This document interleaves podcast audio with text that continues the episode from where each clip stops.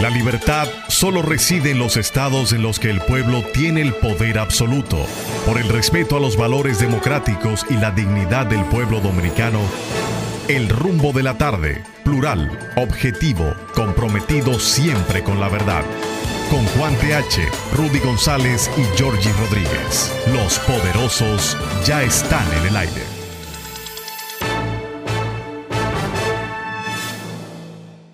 Buenas tardes, República Dominicana. Aquí se inicia el rumbo de la tarde con los poderosos. Rudy González, Juan TH y Georgie Rodríguez. En la parte técnica, Freddy de la Cruz y Juan Ramón Gómez. La producción a cargo de la periodista Olga Almanzar. Estamos en Rumba 98.5 FM en la capital dominicana y Premium 101.1 FM en Santiago, la ciudad corazón para toda la región del Cibao. Buenas tardes. Buenas tardes, Giorgi. Buenas tardes, eh, Juan, amigos que están con nosotros en esta hora. Gracias por acompañarnos para juntos eh, hacer este programa discutir los temas, oír sus comentarios, nuestras entrevistas, como cada tarde, de lunes a viernes, aquí en Rumba 98.5. Juan, te dejo la palabra eh, a tu exposición, porque después yo quiero hablar de un tema y me podría quizás extender un poquito y no quiero, que es un tema fuera de, de lo que estamos discutiendo, entonces prefiero que discutamos los temas de ahora. Bueno, yo no tengo... No te estoy condicionando, sino... No, no, yo solamente quería dar las buenas tardes a todos y a todas. Sean estas mis segundas palabras para felicitar a dos personas que yo le tengo cariño, aprecio y admiración. A Luis Felipe, al doctor Luis Felipe Rosa Hernández, conocido en una época como René Benzán, mm. René Benzán, eh, o como Fadul Gracias a ese sobrenombre de Fadul, su primera hija se llama Fadulia.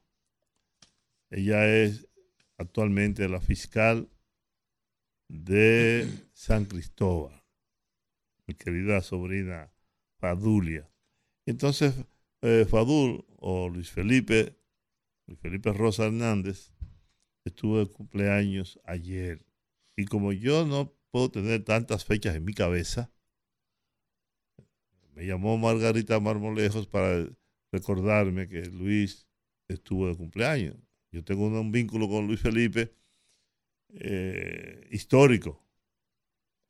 Primero porque somos parientes y segundo porque él fue mi orientador cuando yo era secretario general del sindicato de la industria del mueble. Eso hace muchos años. Estamos en Fenticón y él apenas tenía amores con quien fuera su esposa posteriormente, Juana Rubio, periodista de vieja mm, data. Claro, claro, claro. periodista de vieja data. ¿Qué de Juana Rubio? Eh, bueno, tengo un tipecito que no la veo, pero, está, pero está bien, pero está bien. ¿Pero está ejerciendo? Yo creo que yo creo que está pensionada. Sí. Yo creo, como debiste pensionarte tú. Y como debo pensionarme yo. ¿Pero y para qué? para aburrirme en la casa y que me, que me dé un yello. Entonces, Vaya a beber café toda la mañana con un grupo de viejos a hablar pendejada. Porque Juana yo la quiero mucho también. Bueno, esa es mi primera felicitación a Luis Felipe. Si tú lo ves por ahí, dígale que yo lo saludo, le mando mi cariño y mi afecto.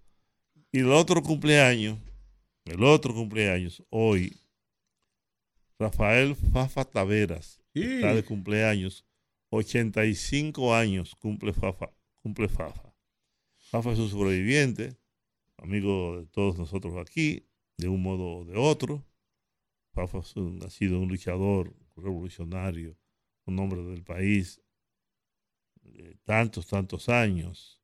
Estuvo preso en la 40, participó, era de los jefes reales de la Revolución de Abril tras la muerte de, Asdrúbal Domínguez, en el intento de asalto del Palacio Nacional que murió, entonces el encargado del 14 de junio, entonces, y de la parte militar, por el MPD, lo fue, y el 14 de junio fue Fafa Taveras, que era aquel señor, están tirando los molinos, bueno, era Fafa que tomó un tanque de guerra.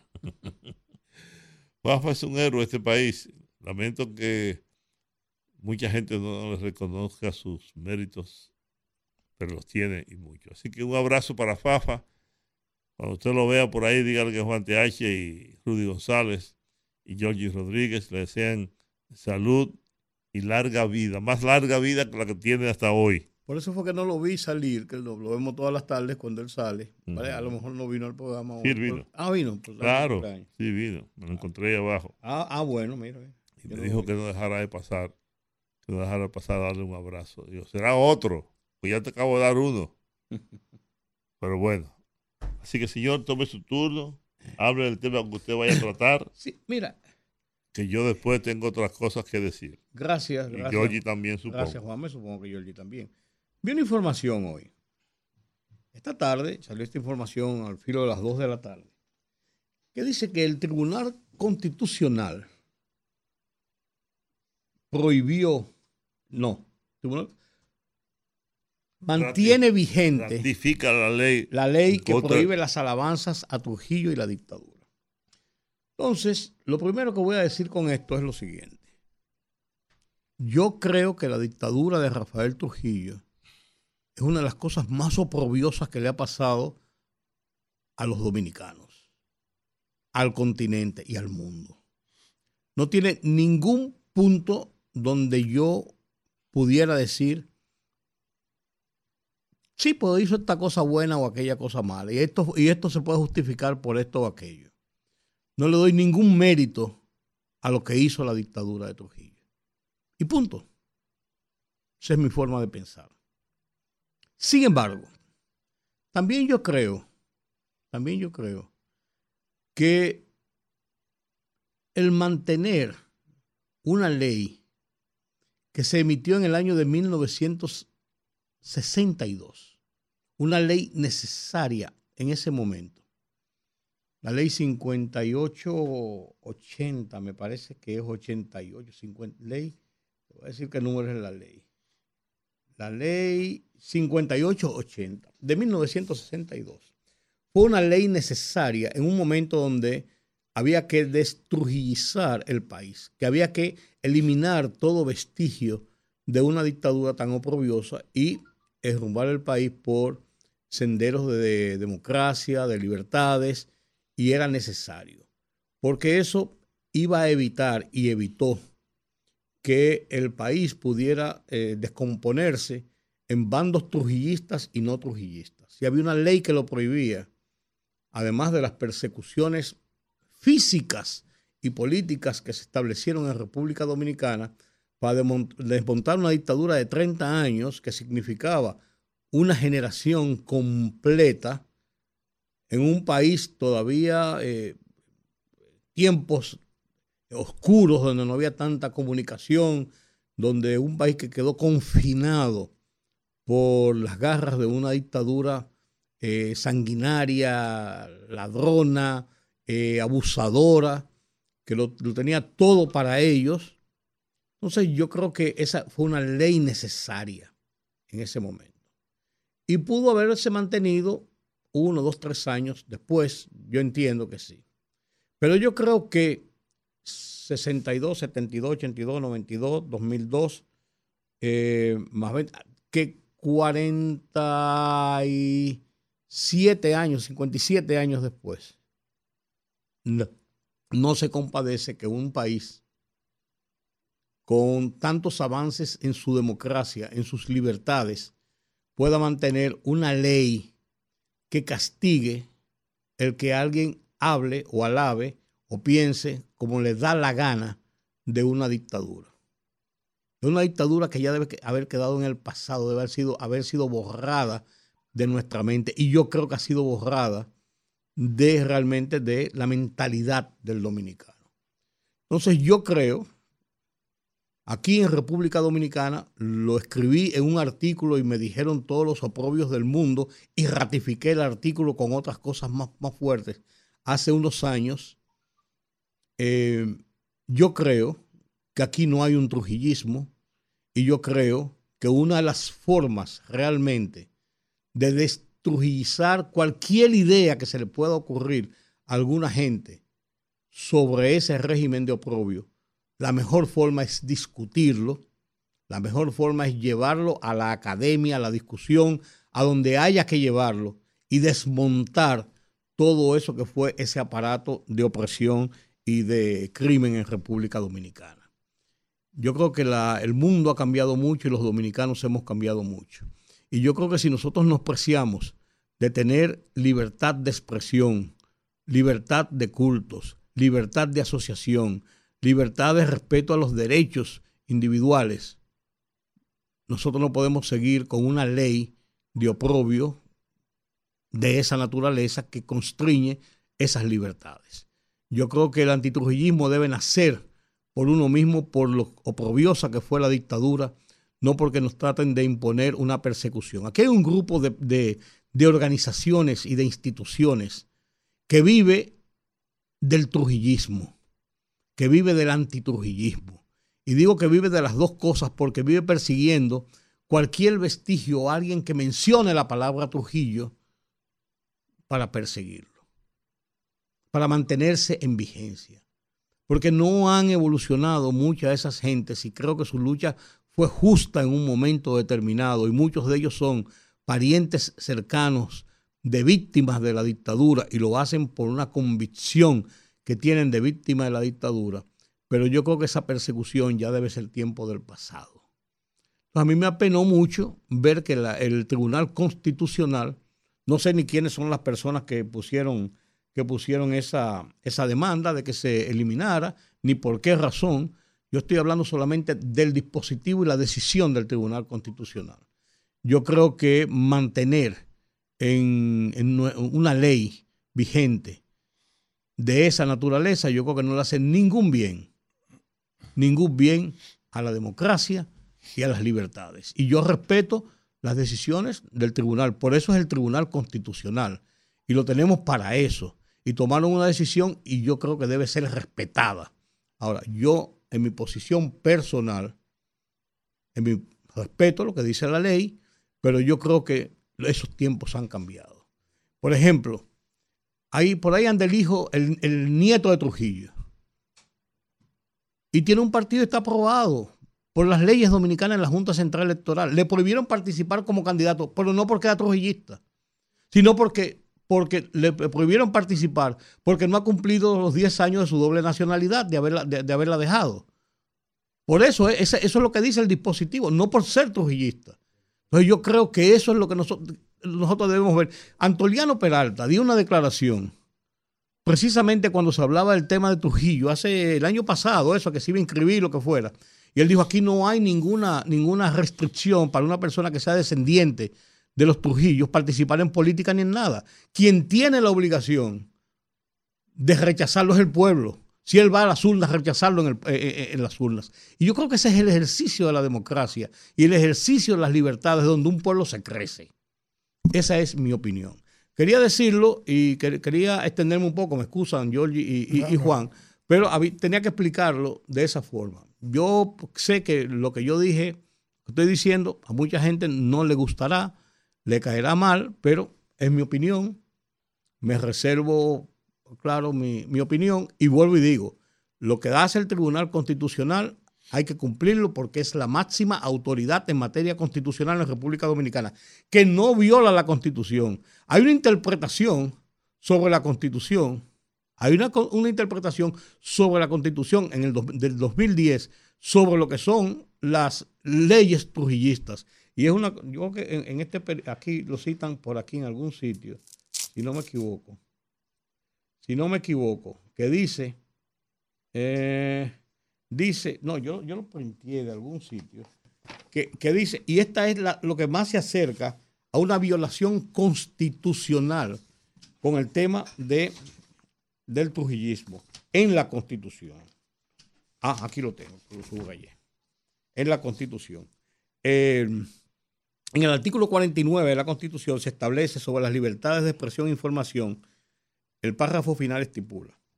El disfrute de estas libertades de expresión y de, y asociación se ejercerá respetando el derecho al honor, a la intimidad, así como a la dignidad y la moral de las personas, en especial a la protección de la juventud y de la infancia de conformidad a la ley de orden público. Entonces, se interpreta de que si yo alabo el trujillismo o planteo el trujillismo, puedo estar violando tu derecho a tu honor.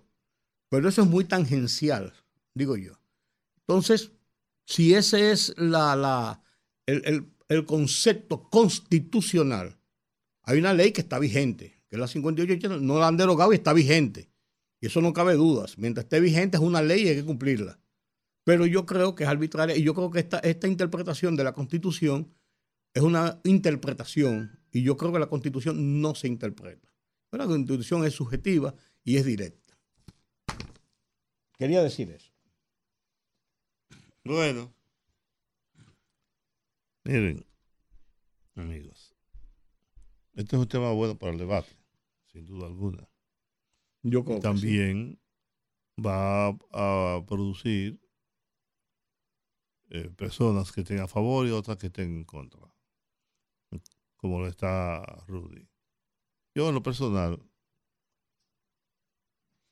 el Tribunal Constitucional es un órgano extrapoder. Lo que, él, lo que diga ese tribunal es insoslayable. Claro que sí. Nadie lo puede discutir no hay otra instancia. No hay otra instancia. Actualmente. Las leyes las hace el Congreso de la República. Y Rudy tiene razón, un, detalle. En su momento, recién salíamos de la dictadura y de lo hijo de puta que fue Trujillo, ladrón y asesino y todo lo demás. Nosotros tuvimos, nosotros tuvimos poco más de 30 años bajo la dictadura. Ahora la gente dice que aquí hace falta un Trujillo. Lo dice constantemente. Aquí lo que hace falta es un Trujillo. La aberración. Realmente quienes dicen eso, o no vivieron la, la dictadura, o no la estudiaron posteriormente, o lo dicen como un desahogo ante el caos, el desorden, la falta de credibilidad en una democracia tan imperfecta como la que tenemos, tan débil, con instituciones igualmente muy débiles. Y cada vez que usted va por las calles y se le atraviesa un motorista, ¿cuánta falta hace Trujillo? Porque esas cosas no ocurrían entonces. claro, este país, este país era otro, el mundo era otro, y del año, y del año 1930 al 2000, al 2061, cuando mataron a Trujillo, y de 61 hacia el 2023 en el que estamos, es mucho lo que ha ocurrido. 93 años. No solamente, no solamente en el país, sino en el resto del mundo. Muchas dictaduras hemos tenido a lo largo de todos estos años en casi toda América Latina se han producido golpes de Estado, revoluciones, etcétera, etcétera, etcétera. Las sociedades son dinámicas, cambian constantemente, los países también, y los regímenes. Y yo, aquí hay muchos, todavía muchos problemas con la constitución. Aquí no se ha producido una reforma constitucional realmente eh, profunda, pétrea, que no se pueda modificar o cambiar cada vez que a alguien se le antoje.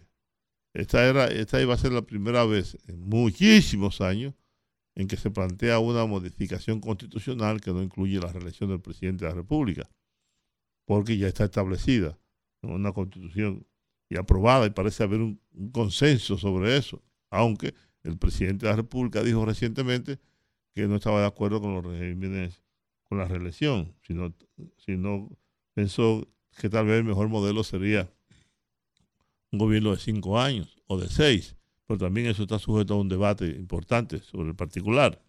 Ahora, hasta, de un, hasta de un referéndum. Ahora yo le digo a ustedes lo siguiente. Cada vez que yo escucho, aquí matamos a Trujillo, pero la cultura del trujillismo sigue vigente hasta hoy. De un modo o de otro. Pero muchas de las, de las actitudes del trujillismo como cultura, como cultura eh, política incluso, se mantiene. Se ha mantenido.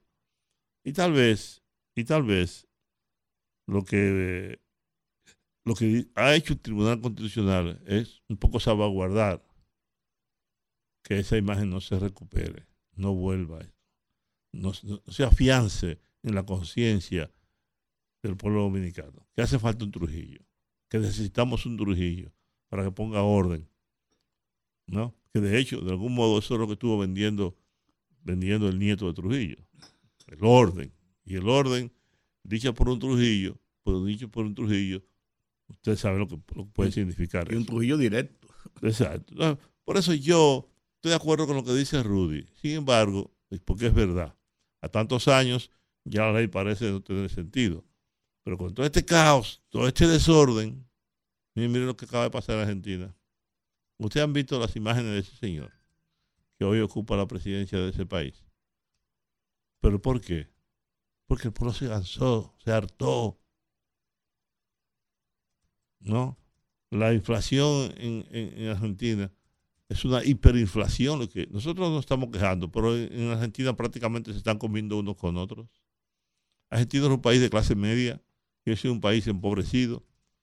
No sé cuántos de los que estamos aquí hemos ido, hemos ido a Argentina, a Buenos Aires, pero cuando usted llega a Argentina, usted cree que está, mire, cuando yo me monté la primera vez en un avión, fue para Europa.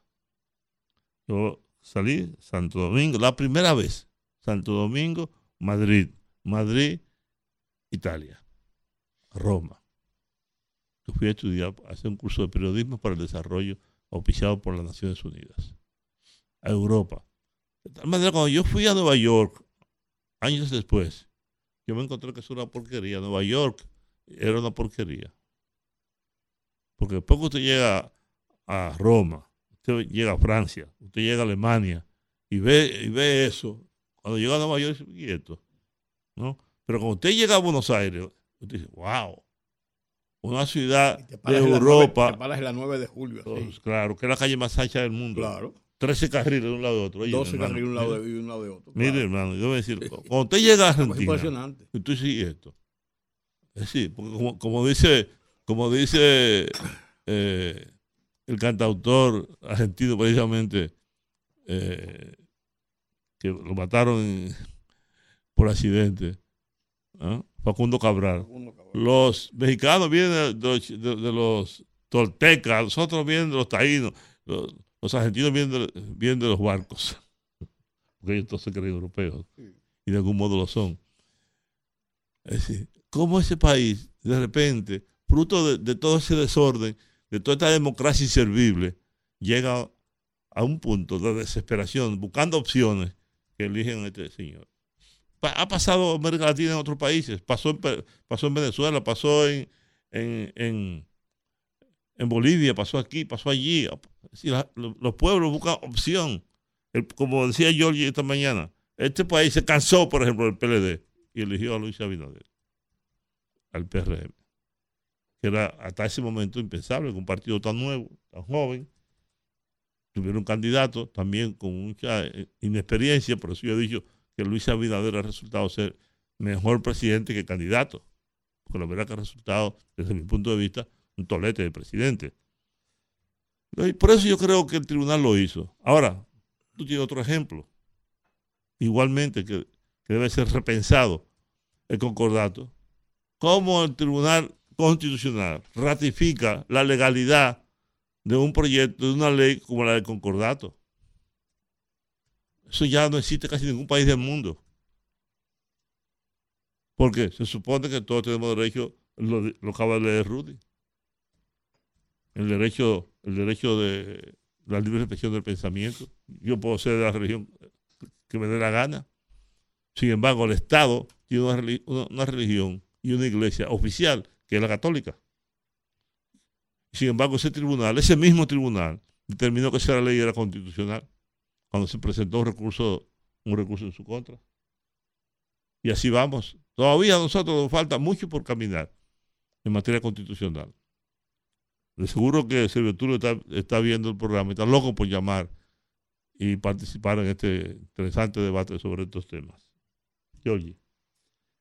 Bueno, yo tenemos que ir a la pausa, pero voy a aprovechar dos minutos para hacerle un llamado a Leonel Fernández, expresidente de la República.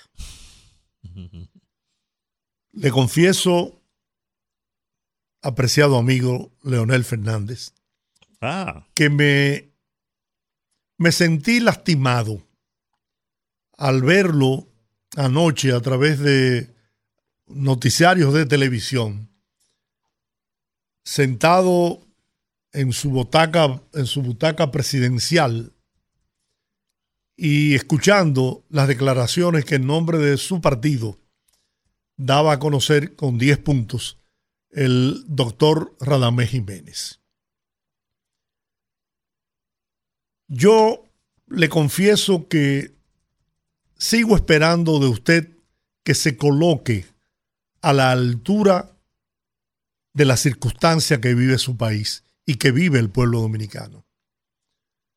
Usted en su legítimo derecho puede aspirar a volver a dirigir los destinos de la nación, pero sobre la base de usted lograr convencer al pueblo dominicano de que lo que usted no pudo hacer en 12 años que gobernó el país, lo haría si le dan la oportunidad en un nuevo periodo. Pero mi querido amigo doctor Leonel Fernández, no le acepto y le confieso que me molesta verlo patrocinar, auspiciar una campaña que lo único que persigue es el descrédito de sus adversarios políticos sin ninguna sustentación real, lógica y legal. Ustedes iniciaron la politización del tema de la tragedia que vivió este país el pasado sábado como consecuencia del disturbio que azotó el país.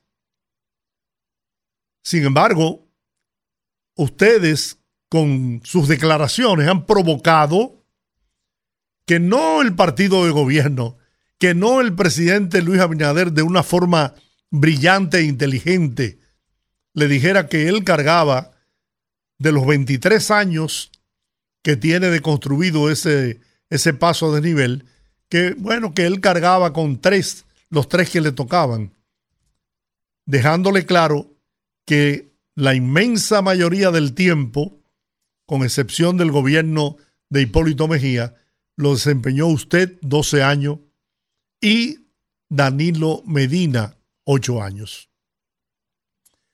Y al frente de esas declaraciones de su partido, le han salido técnicos especialistas, expresidentes del CODIA,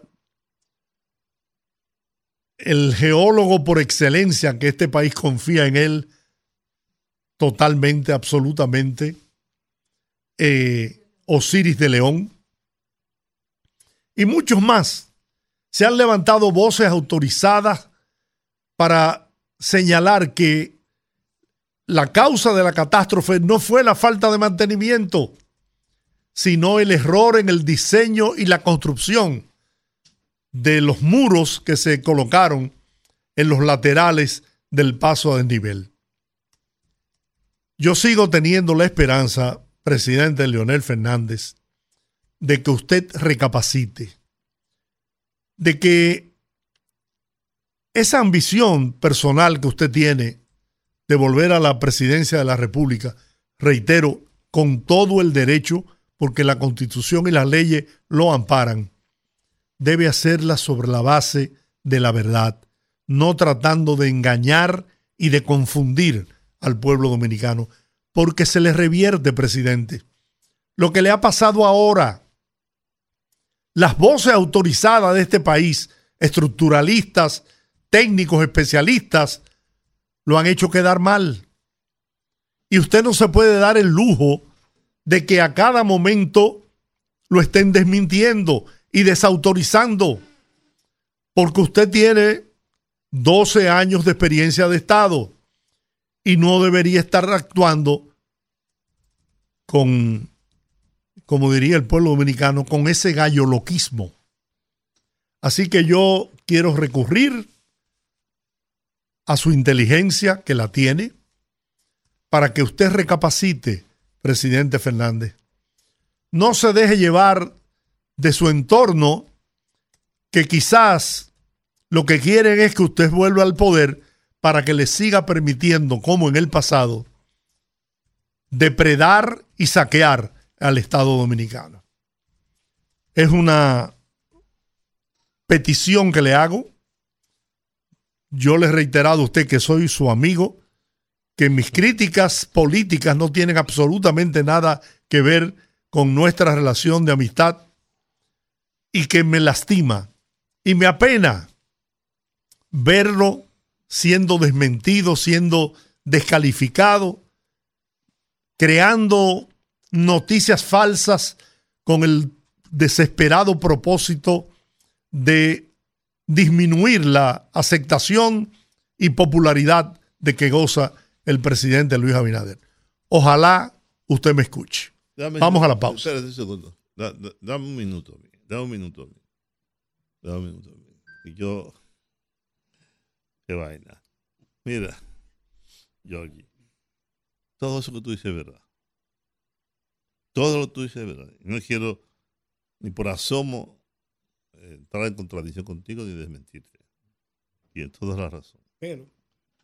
Sin embargo, no pero, sin embargo, sin embargo, de algún modo, de algún modo, aquí hay una responsabilidad que va más allá de ahí. Te voy a decir por qué. Si yo construyo esta mesa y está mal hecha, y después yo vengo con la autoridad, digo, esa mesa está mal diseñada, esa mesa no se, no se hizo atendiendo a los parámetros propios de la, del estructuralismo, de la ingeniería. Eso es un peligro. O como decía Trujillo, no me hagan esa obra a la brigandina. Quiero decir, no me la hagan como quiera, háganla bien. Entonces, si yo sé eso, y después llega, después llega, está bien, no es un sinvergüenza, yo lo he dicho, y llega Hipólito Mejía, en el primer gobierno, y después llega Danilo, llega Danilo Medina. Y después no, llega Leonel. Sí, sí, y pero llegó alguien que sabe que eso está mal hecho. Mándalo a tumbar. Esa mesa ya, la otra vez. ¿Qué pasó en Estados Unidos cuando se cayó el puente ahora? Mandaron a revisar todos los puentes. Hacer un estudio por eso, todo.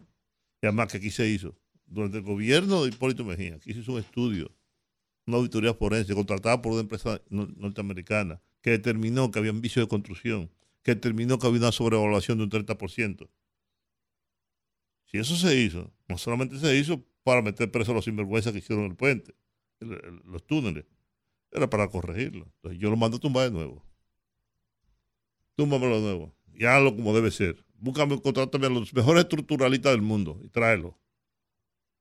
El puente de Duarte no se ha caído nunca le han hecho reparaciones, mantenimiento y todo lo demás. yo esa parte, esa parte, y con esto no quiero culpar al presidente Abinader, que como él dice, de los 24, 24 años, 23 años, era más que con tres. Y han sido, como digo yo en un artículo que hoy, sobre María Rudy, han sido tres años. Tres años. Las ojeras del presidente. Tres años de lucha permanente enfrentar crisis. Si hay alguien que no se puede culpar tanto de los problemas que tenemos, es justamente el presidente Luis Abinader. Porque ha sido un mandatario que ha estado 24-7 resolviendo problemas, enfrentando crisis una tras otra. Pero óyeme, yo creo que con relación a eso, ahora, ahora, ahora, debe hacerse. La oportunidad es brillante para tomar medidas que solucionen ese problema. Se está licitando Por eso. una auditoría ingenier- de ingeniería hizo. forense Exacto, eso se para todas las obras públicas con más de 15 años de construir. Bueno, entonces, esa es una medida acertada, precisamente. Eso es lo que había que hacer. Eso es lo que debió haberse hecho hace tiempo. Y pero, perfecto. De lo cual también. Yo no quiero- agrego solamente un puntico, Mm. De lo cual también, no solamente el gobierno y su departamento de, de obras públicas es responsable, sino también el CODIA. Y establezco esa responsabilidad del CODIA porque una de las cosas que plantea los estatutos del CODIA es que el CODIA es un organismo consultor, asesor del Poder Ejecutivo, por eso se recibe fondos Sí, pero sin Espera, poder- no, sin poder de decisión. Pero espérate, pues, déjame, pues, déjame- déjame terminar. Y el CODIA dice que en el 19, en el 99, 1999. 99 hizo un, un informe, un estudio donde planteó que había esa situación.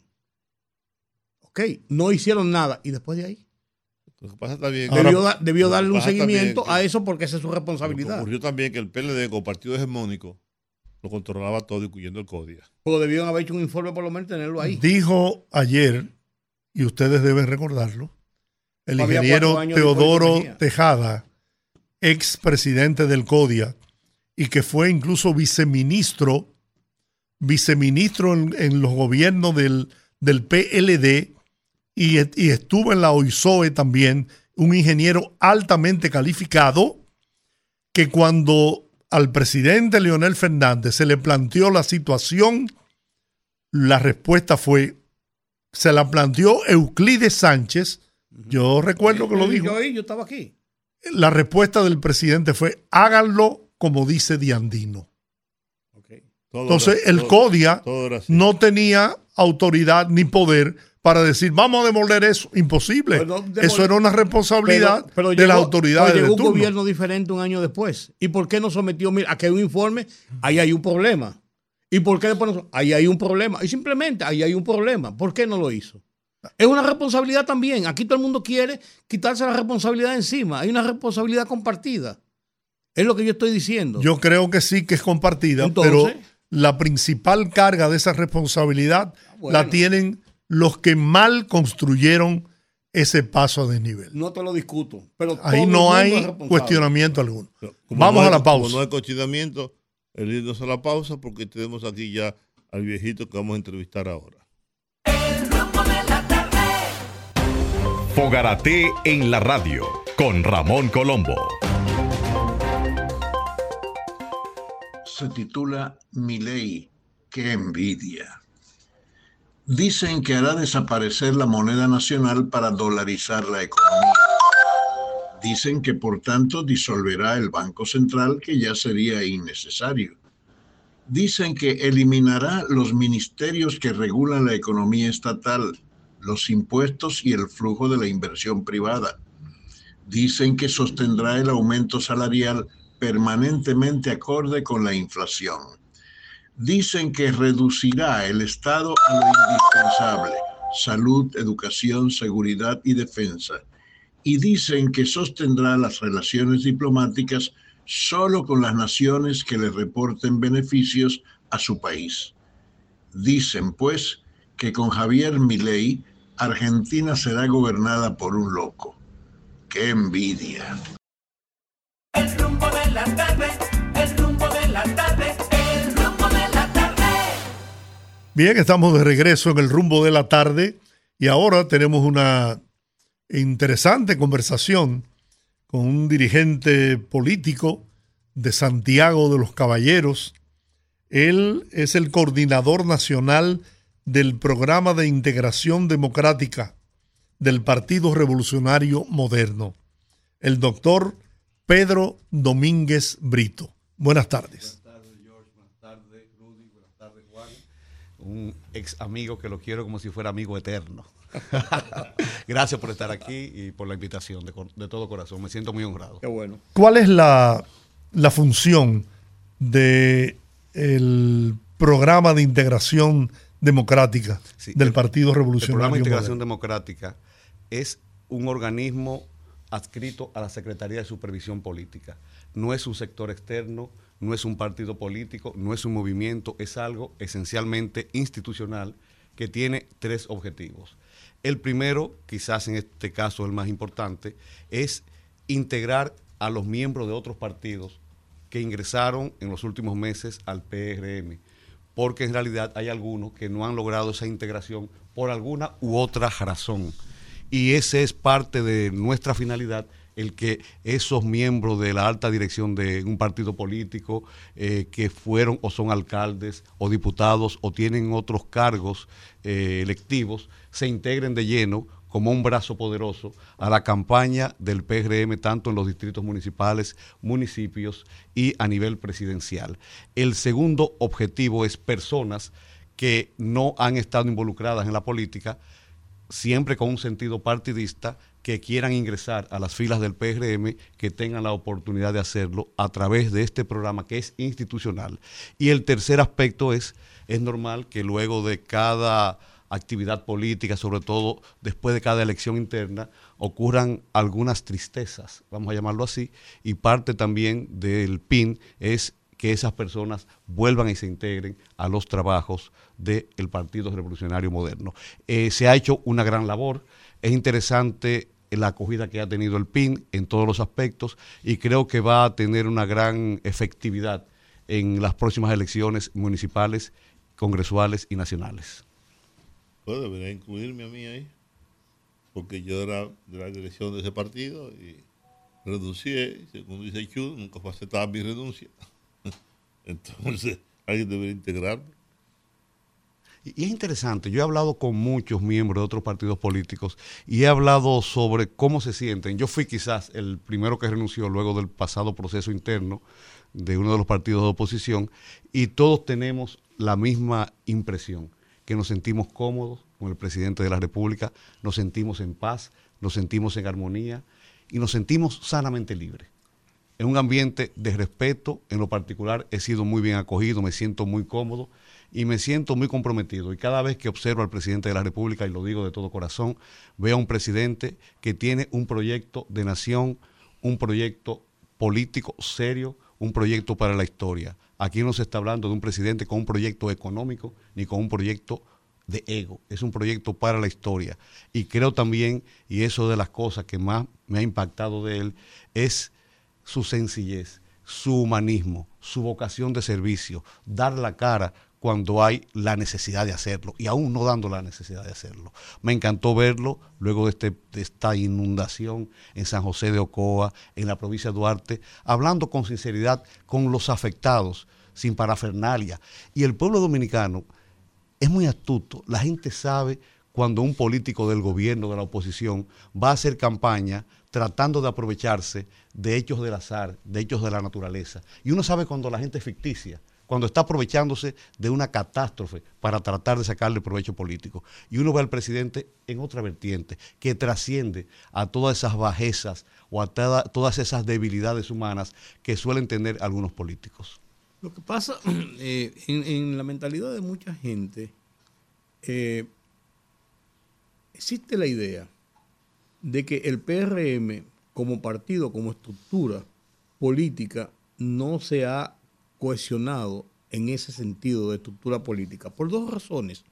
Una porque es un partido que ha crecido sobre la base de muchos outsiders, bueno, viene de otro partido, pero de muchos outsiders que han enriquecido el partido en membresía o en calidad. No, eso eh, independientemente cada uno lo piensa. Pero también en el que muchos de sus altos dirigentes están en la parte del funcionarato estatal. Y eso no le permite o no les motiva, diría yo, no sé, eh, hacer la vida política que necesitan los partidos y más un partido en, en formación, en crecimiento, como es el PRM, un partido de apenas, ¿cuánto? Ocho años, ¿verdad? Nueve años. Y aunque es un partido viejo, porque viene del PRD, pero de nueve años en su formación, en su estructura propia. Y que por esa razón, entre otras cosas, el presidente Luis Abinader ha tenido él en cierto modo, que formar su propio liderazgo y el liderazgo del partido, más en su función, eh, us- usando su misma función de jefe de Estado, haciendo un nombre, haciendo un liderazgo propio. Sí, e- es interesante lo que dices. Yo no sé si eso es lo, lo normal o no, pero ha sido lo normal en todos los partidos políticos que han llegado al gobierno. Puede ser una debilidad o no, no voy a juzgar eso. Pero los demás partidos que han llegado al gobierno, hay una simbiosis, hay una unidad monolítica entre miembros del gobierno y miembros del partido. Entonces, eso podría ser en un momento determinado, podría ser bastante débil para la gobernabilidad y también para el partidismo. Muy probable que esa simbiosis fue lo que dañó muchas veces a partidos anteriormente. Sí, en el Partido Reformista eso, eso ocurría, pero tenía un liderazgo con un caudillo muy, muy fuerte. En el PRD no se dio porque Peña Gómez mantuvo la estructura del partido y los líderes, otros líderes fueron los que llegaron a, a- a las posiciones de poder. Incluso aun- Peña Gómez tuvo problemas con el gobierno, por eso mismo. por eso, por el partido Sí, precisamente. Eso es lo que te quería decir. En el caso del PLD ocurrió lo mismo que yo te planteo ahora. Se decía, por ejemplo, en paz descanse y no quisiera que Reinaldo Pared, que fue tantos años secretario general del partido, pocas veces visitó, incluso hizo trabajos de partido en la Casa Nacional, que no hacía vida política en la Casa Nacional. Un ejemplo, eso lo decían y era, era una, voz y lo sabía todo el mundo. Entonces, esa situación se dio también en ese partido. Eh, de cara a lo que viene, después de estas elecciones, uno, uno, uno entiende que uno de los dos partidos grandes de la oposición, y cuando digo grande no quiero poner uno más grande que otro, ni mucho menos, el PLD, la Fuerza del Pueblo, como, como uno quiera ponerlo en el orden que quiera, realmente va a tener un desmembramiento. Eso para mí es inevitable. Y entonces, entonces ahí está la fortaleza del PRM. Si lo hace o no lo hace como estructura política ya de cara a la discusión política nacional. Eso para mí es inevitable. Inclusive todo partido político debe de tener cierta mística, algo que lo una mínimamente, mínimamente. ¿Por qué para mí se destruyó el PRD? El PRD se destruye cuando elige a un candidato en vez de elegir a Milagros Ortiz Bosch. Para mí empezó la debacle. ¿Cuándo viene la debacle del Partido Reformista? Cuando elige a un candidato en vez de elegir a Eduardo Estrella, que representaba más o menos la esencia del Partido Reformista. ¿Cuándo viene la debacle, para mí inevitable, de uno de los partidos políticos? Cuando elige un candidato que no representa cierta mística, cierta unidad de criterios, cierto básico ideológico. En el caso del PLD, En Leonel el, en el Fernández. caso de- eh, no quiero mencionar No, nombres, no, no, pero, no, pero- pero por ahí viene. no, pero estamos y para mí, y para mí es de la inevitable que política. uno de los dos partidos políticos, luego de las elecciones, a los pocos meses, se convierta en un partido minoritario. Y voy a poner este ejemplo. Cuando a veces critican a personas que se han ido de, de otros partidos al PRM y a otros partidos también. Cuando el PRM se fundó, no tenía vocación de poder. El poder absoluto lo tenía el partido del gobierno. Yo no vi a ningún dirigente del PRM juramontándose en el partido de gobierno, porque había cierta mística, había cierta esperanza, había cierto sueño. Y esto que está sucediendo con un partido político de la oposición no es normal. Nunca yo lo había visto en la vida política en la historia dominicana. Y no es que se están yendo al partido del poder, se están yendo a otros partidos, a otros partidos. Y esto es interesante, una alianza se está dando, pero un partido le está quitando gente a otro. Y la mayoría de esa gente que renuncia a un partido no se va al partido del gobierno, se va al partido de la supuesta alianza. Y una alianza tiene tres características. La primera se basa en la confianza entre las partes, el respeto entre las partes y también un mediador que inspire credibilidad. Y en este caso no hay ni respeto, no hay ni confianza, ni el mediación que inspira credibilidad. Esa alianza va a ser una guerra fratricida. Ahí va a haber enfrentamientos ah, eh, fuertes. Ya lo han vaticinado. Sí, eso, eso es inevitable, eso es inevitable. Podría haber cierta unión, que tampoco yo creo para las municipales, pero después ahí va a haber, va a ser peor, va a ser contraproducente. Punto positivo, que también alertó a nuestro partido, al PRM y al gobierno, de que no estamos solos, de que tenemos que trabajar con más fe, como si no estuviéramos en un sólido primer lugar. Y cuando alguien me pregunta, por ejemplo, en el caso presidencial, si uno pone en la balanza, en la balanza, ¿quién inspira más respeto? ¿Quién inspira más confianza? ¿Quién puede unir más a la familia dominicana? Sobre todo en una sociedad latinoamericana atomizada, donde casi todos los países están divididos literalmente en dos. Odio entre ambas partes, entre dos partes. Este país no está dividido en dos. En este país no hay odio social. Hay una paz social, una paz laboral envidiable. Y eso hay que mantenerlo. Y si bien se había mantenido durante los últimos años, pero hubo el tema de la pandemia que perjudicó también a muchas sociedades en términos políticos y dividieron a muchas sociedades. Y vemos en América Latina esas grandes divisiones que aquí no existen. Y creo, con el respeto de los demás, que la persona que más puede mantener esa unidad familiar, esa unidad de país, ese prestigio que estamos teniendo, esa paz social, esa seguridad económica, esa seguridad jurídica, es el presidente Luis Abinader. Tengo una pregunta que puede ser eh, incómoda o delicada para Pedro. Eh, ocurre, no sé, Me Pedro. pregunta incómoda, si no respuestas difíciles. Sí. No, no, no sé. ¿Cómo llega Pedro a esa decisión de abandonar su origen político para dar el paso hacia el PRM? Yo supongo que debió ser difícil, Pedro, que siendo tú un hermano de Francisco Domínguez Brito, que además es una relación que a mí me consta, que yo sé que es una relación eh, junto con tu otro hermano, el médico, y, y- y la otra, una relación muy familiar, muy estrecha, ¿no? De mucha eh, compe- compenetrabilidad. Y sé también que el Danilita eres tú, no Francisco. O sea, originalmente, quien estaba cerca de Danilo Medina eras tú. Oye, llega, y yo siempre pensé, siempre yo, mi relación contigo y con Francisco, que Danilo tenía más compromiso contigo, contigo, que con Fernando. Sin embargo, no fue así en términos, en términos políticos. ¿Cómo se produce ese tránsito? Sí, te, voy, a, De- de- te- de- te voy a contestar. Yo en el año Sí, no 1987. provocó no, no, no, no, no, al contrario. Yo me siento libre, sanamente libre, me siento en paz y mi conciencia tranquila. En el año 1987 yo era presidente de la JRD en Santiago. Peña Gómez me pidió que fuera presidente nacional sustituyendo a Fausto Liz. Peña Gómez en aquel entonces me pidió que yo lo presentara, al menos en el Cibao, sustituyendo a Tony Raful, que se había ido al partido de Masluta. Y lo hice en varias ocasiones. Mi origen es del PRD. Mi origen es del PRD. Entré al PLD en el año 90 por algunas condiciones y un problema infantil que tuve con el mismo doctor Peña Gómez, algo absurdo, quizás de un malentendimiento. Yo en el PLD, y lo saben mis amigos, yo hacía seis años iba a renunciar.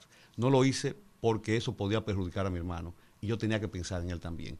Yo venía a un proceso de desencanto, no me sentía útil, no es haciendo un juicio de valores, de que ellos son buenos o yo soy malo, ese no es el tema. El tema es que yo no me sentía cómodo, yo no hablaba el mismo lenguaje. A veces yo venía a la capital y no quería enterarme de las cosas y quería irme a mi campito tranquilo y no me sentía bien. Y a mí me gusta la política. Yo quería estar, como dice José Una dro- Martí, una droga. el verdadero deber de un hombre es estar allí donde más útil. Yo quería ser útil, sentirme eh, eh, utilizado en el buen sentido de la palabra. En el PLD no tuve esa oportunidad y repito, hay aspectos que yo preferí no enterarme porque eh, eran estremecedores. Y sin lugar a dudas, cosas que ocurrieron contra mi hermano Francisco incidieron notablemente y pensé, bueno, hasta aquí basta. No hay más porque si bien es cierto que la mayoría de PLDistas que yo conozco, la mayoría, y lo juro, son personas honestas, capacitados y con vocación de servicio, lo triste es que en ese partido ser honesto, capacitado y con vocación de servicio ya no es un buen ejemplo. País, Esas personas ya se le dificulta llegar a cargos públicos porque están imperando otros principios, por llamarlo así. Y no quiero venir aquí a ser más papista que el Papa ni a hacer juicios de valores. Estoy hablando de lo que yo sentí. Y el cambio, yo me siento muy libre ahora, sanamente libre, más expresivo, más participativo. La acogida que he tenido en el PRM desde el presidente de la República, la vicepresidenta, eh, las diversas secretarías, los miembros del partido en Santiago, ha sido de familia. Me he sentido como en casa. y quiero ser lo más útil posible. Es un proyecto que cada vez creo más. Cada vez que yo escucho al presidente de la República, tengo más convicción de seguirlo y lo admiro cada vez más. Estoy admirando desde su forma de ser, su oratoria, una oratoria que para mí es la mejor del país. Oratoria no es hablar bonito, oratoria es tú inspirar credibilidad y confianza, que la gente crea lo que tú dices. Tú puedes decir palabras bonitas y si tú no crees, si la gente no cree en eso, eso no es oratoria. Y el presidente está llegando cada vez que habla porque está hablando con un sentido humano. Y repito, tiene un proyecto de patria, no un proyecto económico, ni un proyecto de egos. Mencionaste hace un momento El- este. el que el organismo en el que te encuentras eh, trabajando en el PRM tiene la tarea de apaciguar, ¿no? Aquellas personas que, como es normal en toda organización política y en procesos eleccionarios internos, quedan disgustados. Se ha podido lograr eh, entusiasmar de nuevo a todos esos militantes, dirigentes, y bueno, hay ejemplos que hablan muy bien de la unidad que tiene el PRM en este momento. Y es la actitud asumida por dos eh, hombres dirigentes de ese partido que eh, compitieron con el presidente Abinader. Me refiero a Ramón Albuquerque y al doctor Guido Gómez Mazara, que han dado demostración de, de demócratas, de ser demócratas auténticos y se han sumado a la campaña del presidente Luis Abinader. La acogida ha sido extraordinaria y asombrosamente ha sido extraordinaria para mí. Por ejemplo, yo tengo más o menos una semana, ocho días, y en lo que uno va preparando el organigrama, preparando las estructuras, ya en los próximos días tenemos la juramentación de el organismo en la provincia de Espaillat, con Guarocuya a la cabeza. Un gran alcalde, un hombre sano, un hombre íntegro, que va a ganar también fácil en base a su trabajo. Y así estamos hablando con gente en Santo Domingo, en Santiago, en el Este. Y la semana que viene vamos a hacer un buen recorrido y ustedes verán ya juramentaciones de los equipos coordinadores provinciales en el programa de integración democrática, que reitero, no es un movimiento, no es, no es un sector externo, es algo para fortalecer institucionalmente Pedro, al Partido Santiago, Revolucionario tengo Moderno. que Santiago la cosa no está muy fácil. No, Santiago, Santiago vamos muy bien. En Santiago el problema es que estamos no, cojeando, no, déjame, bien. déjame decirte, estamos cojeando porque no hemos elegido el candidato a senador. Y Ulises, que es excelente candidato, solamente hay que ver la trayectoria de Ulises Rodríguez, nuestro candidato alcalde. Ulises fue un excelente diputado. Y como director de Proindustria, el trabajo que él hizo en favor de la República Dominicana es encomiable. No solamente con la pandemia eh, ayudó sobremanera a mantener el empleo, sino que creó nuevas, nuevas fuentes de empleos.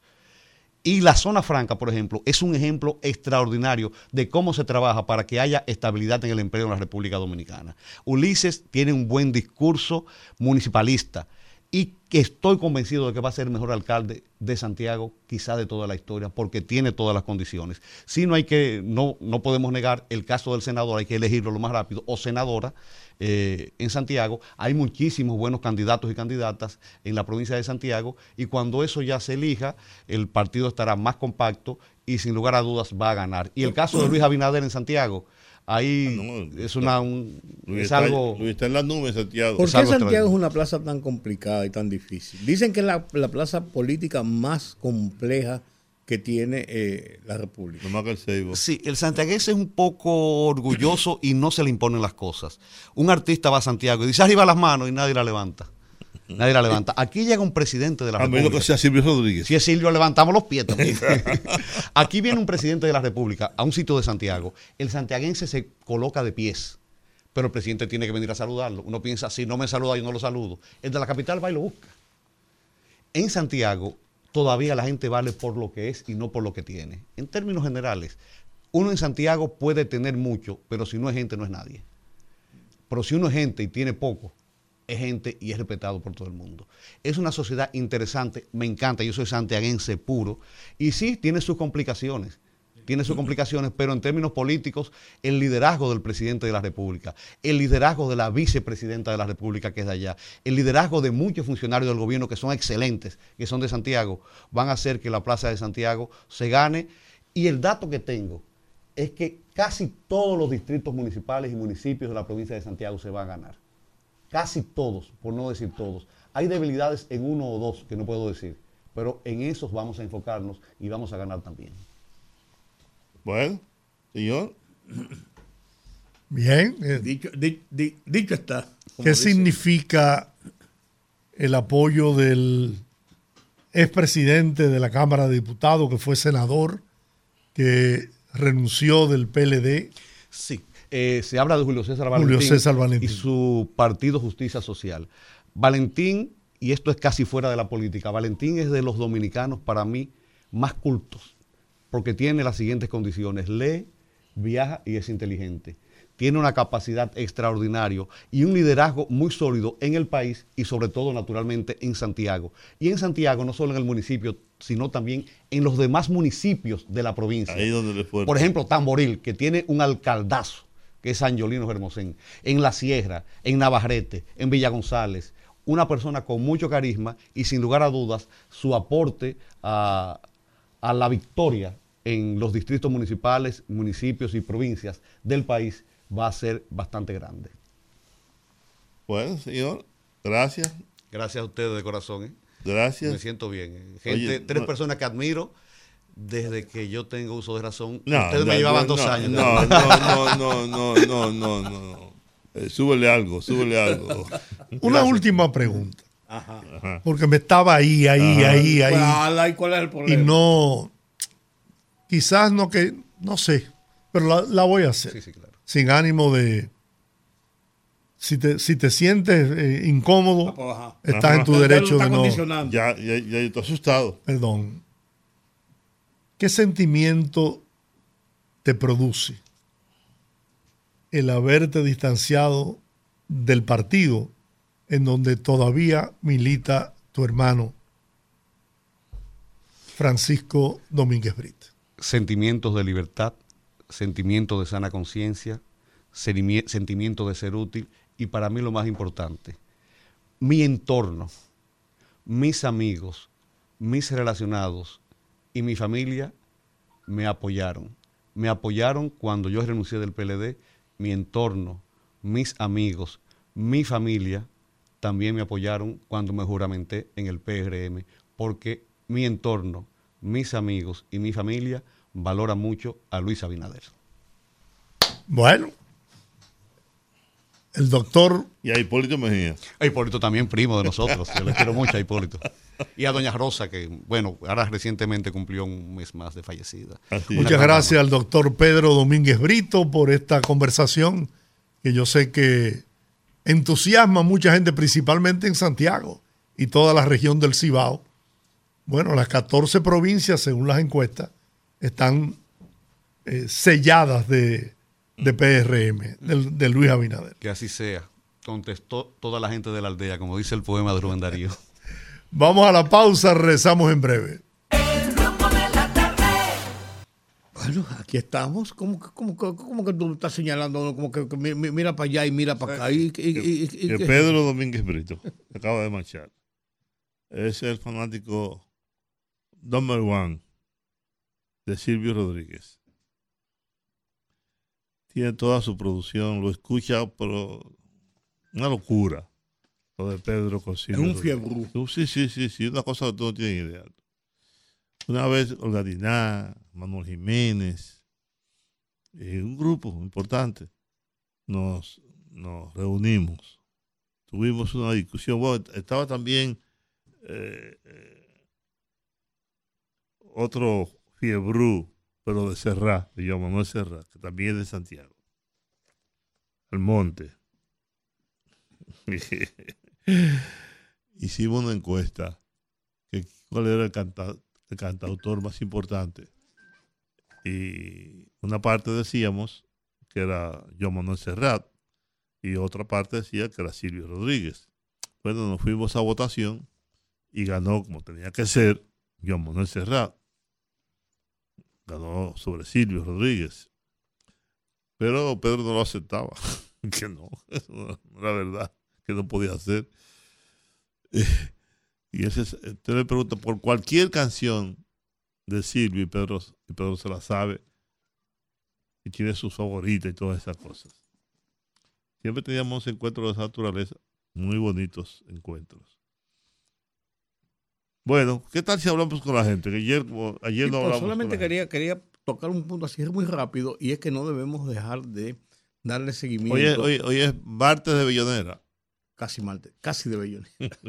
no podemos dejar de darle seguimiento a los cambios que están pasando en América Latina y este cambio de la situación de, de Perdóname preguntarte esto.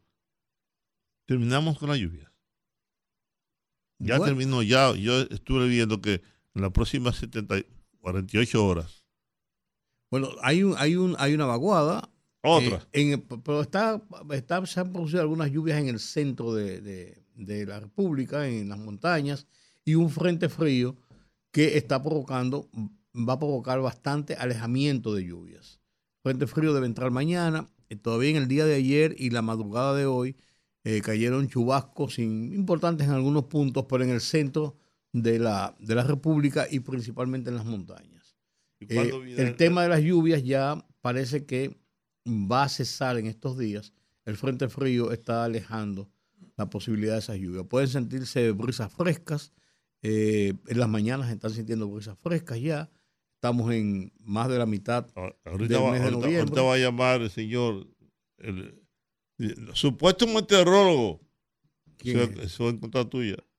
Ah, no, no. ¿Cómo se llama? ¿Cómo que se llama? Francisco Holguín. Bueno, yo. Va a decir que los supuestos, supuestos meteorólogos. No, porque yo, yo lo que hago es que yo digo lo que yo leo. Yo no, yo no, yo no, yo no establezco, establezco eh, eh, eh, Descansamos, descansamos ya de las lluvias. Yo creo que en estos días descansamos. Vendrá una temperatura fresca, agradable. Hoy, incluso, incluso por momentos en la mañana de hoy, el cielo se tornó bastante nublado y uno pensó que iba a volver a llover, pero no, no, no llovió. Incluso en la tarde de ayer, en la tarde noche de ayer, uno pensó que, que iba a llover de nuevo, pero no, no- no, llovió.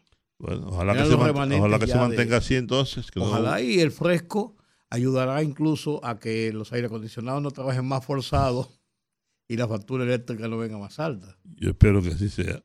Bueno, Confío en que así será. Pues, eso es de esperar, esperar. Pero lo que yo te quería decir es que no le perdamos el, el- el- el rastro a esto que está pasando en Argentina, que es un presidente que se va a establecer ya dentro de tres semanas más o menos, eh, porque fue ganó en una segun- en un segundo balotaje, en un balotaje en la segunda vuelta. Ve que rápido, que rápido. Bueno, lo que pasa es que hubo es la segunda vuelta. Sí, pero como quieres rápido. Eh, No, es más rápido que en República Dominicana, pero, pero fruto de eso. Y lo que puede pasar en Argentina, que era en un momento una de las economías más fuertes del continente, si no en un momento determinado la más fuerte, eh, lo que puede pasar con esos cambios y con esos inventos puede eh, establecer eh, experiencias y parámetros de lo que puede pasar en América Latina en un, mo- en un momento donde la- los organismos internacionales como el Fondo Monetario y la CEPAL. Afuera. sí, sí, sí, sí, no tiene madre, eso es la escuelita de. Afuera. La escuela, sí, claro. Ministerio de Ambiente y Desarrollo Sostenible. Afuera. Oye, Ministerio de las Mujeres y Género y Diversidad. Afuera. de 18 Ministerio de Obras Públicas. Afuera. va a dejar, él va a dejar Porque no le 8 sigas. ministerios, según lo que Ministerio dice de él. Ciencia y Tecnología e Innovación. Algo bien del sector privado. Nada bueno salió del sector público. Afuera. Ministerio de Trabajo, Empleo y Seguridad Social. Afuera. Ministerio de Educación. Adoctrinamiento. Afuera. Ministerio de Transporte. Afuera. Con excusas los Ministerio de. Salud. Afuera. Ministerio de Desarrollo Social. Afuera. ¿Cómo queda el 8, Estado? 8, Ministerio de Capital Humano, Ministerio de Infraestructura, Ministerio de Economía, Ministerio de Justicia, Cinco, Ministerio de Seguridad, Ministerio de Defensa, Ministerio de Relaciones Exteriores y 8. y Ministerio del Interior. 8, 8 Se ministerios acabó de el 18. curro de la política. ¡Viva la libertad, carajo! Ese no es un locazo. ¿Eh? No, no, pero mira, pero mira. eh, Argentina es una nación de 45 millones de habitantes, Sí, donde hay, claro. donde tiene una inflación, oye Juan, Una de hiperinflación. 143%, una de las inflaciones más, más altas del mundo. Y, Entonces- y el nivel de pobreza a que ha llegado Argentina supera el 40%. Claro, óyeme. o sea, eso es, eso, es, Pero eso es impresionante. Él dice que va a romper con China y con Brasil. Y con el Papa. Sí, con el Papa está bien. No, papá, te puedes- tú no puedes romper con todo el mundo al mismo tiempo. Pero ocurre que los principales socios comerciales de, de Brasil- de Argentina son precisamente Brasil y China. Porque muchas cosas se dicen en una campaña. Ahora, no todo lo que tú dices en la campaña lo puedes hacer. Por eso, cuando, tú, cuando tú llegas, que ves el panorama, además tú, no estás solo. el ejemplo de Boric es el más, es, el más claro. Y a el- su vecino, Y el otro fanático que tenía que llegó con... con, con, con- en no- Ecuador, ¿no te acuerdas? Ah, En no, no, Ecuador. sí, sí, sí. pues, Bucarán era llamado. Bucarán. Sí, pues no, pues, no, espérate, espérate. Otro loco. No, no, espérate, no, no puede ser loco de verdad. Y este, Los casos. Pero déjame decirte que pues, son dos cosas diferentes, Argentina y Ecuador. ah, pues, sí. Son dos economías y, y do- y do- y dos poblaciones muy diferentes. Pero Boric llegó a, a Chile con un discurso de centroizquierda Ajá. de hacer muchas transformaciones. Cuando se vio con la realidad de Chile, eso que tú dices, espérate, una cosa es en campaña No, y otra cosa es lo que hay. Y lo- el primer golpe se lo dieron con el referéndum de la Constitución. no. Y Le dijeron, ahí, ahí, ahí, compadre, así no, ese espérese. establishment, esa oligarquía, esas oligarquías latinoamericanas nos juegan. No, no, le, le pararon el No, coche. Le pararon no. el coche. Y entonces, entonces él ha tenido que acomodarse a muchas situaciones. Por Acomodarse a muchas le pasó a Pepe, a, Pepe, a Pepe Mujica, que era un hombre bien centrado, bien. Y él lo No, pues decía. pero Mojica no era un extremista. Estos son No, extremistas. No, Él tenía unas ideas y aplicó muchas de sus ideas, pero dentro de una, dentro de una relación con la sociedad que estaba gobernando. no, y además a Pepe es un hombre con una gran formación. y, de, y de respeto, un hombre de No, pues, respeto. claro, hombre, de respeto de todo el mundo. Pero bueno, vamos a hablar con la gente entonces. Hablamos con la gente. Que hable el pueblo. Que habla el pueblo. Conectando con la gente, que el pueblo hable en el rumbo de la tarde.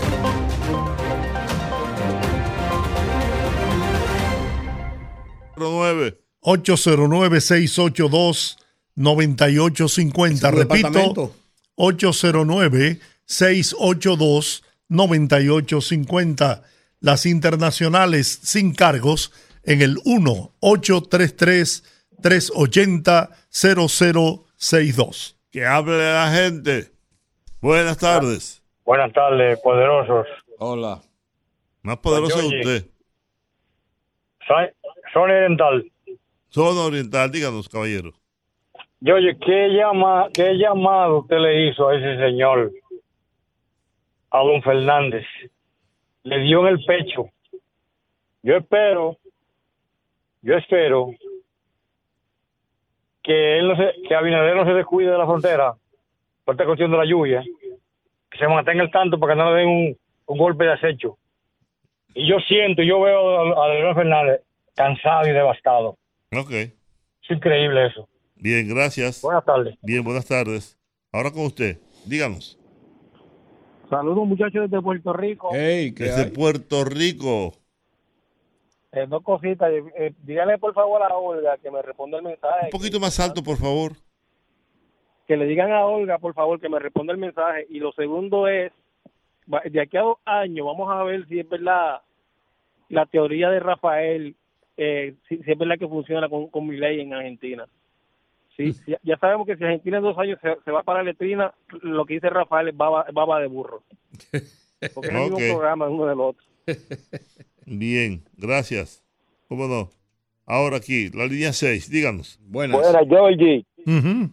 Hay dos tipos de mantenimiento, el correctivo y el preventivo. Y el que se está dando hoy es el correctivo, porque el preventivo a este gobierno se le olvidó. Ok. Ahora aquí, díganos. Sí, buenas. Sí. A mí, a mí me parece que vamos a tener que buscar un, un genio de la NASA para que nos explique y nos diga que aquí ya es insostenible que los empleados públicos, los empleados privados y los colegios entren a la misma hora. Eso hay que buscar un genio para darse cuenta de la problemática del tránsito y la movilidad que implican esos horarios. Es una pregunta que me hago. Ok. Gracias. ¿Y usted qué dice? Se fue. Se fue. Se fue. Buenas. Aló. Hola, hola. Sí, poeta Misa, con ustedes. Aquí está su colega, Juan Taveras Hernández. Lo amo, lo quiero, lo respeto. Ah, claro. Y que el Señor me lo bendiga. Ustedes los dos tienen que juntarse para escribir unos, unos poemas juntos. Estoy dispuesto cuando ustedes lo me, me avisen o, o así lo dispongan. Ah, Ok, Tengo dos puntos adelante. y es que está claro que el sistema que los sistemas democráticos de América Latina, el Caribe y, otros lugares son sistemas altamente defectuosos. Pero el, la del el sistema democrático es el único sistema que te permite lo que te permite, a pesar de tantos defectos. Y, y ta- pero realmente, como dice una canción romántica, no tiene hasta, hasta que lo ve perdido. Otro punto que quiero decir es que ojalá que este gobierno aproveche tiempo de cabeza fría en la infraestructura que necesitamos para que no tengamos tan, tan, tantas tragedias y, y tantas inundaciones y así no estar de, eh, de luto tres días como ahora. Gracias, muchas bendiciones. ¿Cómo no? Bien. Buenas. Buenas. Hola. Aquí, buenas, díganos. Buenas tardes, equipo. Sí, buenas Hola. tardes. Sí, hablando de lo que usted dijo, Georgie Rodríguez, con relación al, al Perú, al conejo que tenemos aquí, que quiere ser presidente de nuevo, esos muertos debe pagarlo él, por charlatán y sinvergüenza. Él era que tenía que ir ahí, a Dios que lo perdone, ese charlatán, ladrón. Ya, ya, ya, ya. Lo que provoca Georgie.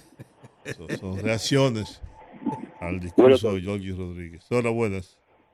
¿Cómo están ustedes, muchachos? Hola, ¿qué tal? Hola, hola.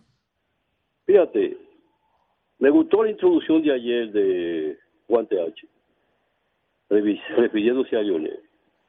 Oigan una cosa. Dice el ingeniero Martín Concesión, ustedes lo han oído mencionar, ¿no, ¿verdad? Sí. Ese fue el que detectó los fallos en el 1999 sobre la situación del desastre de la 27.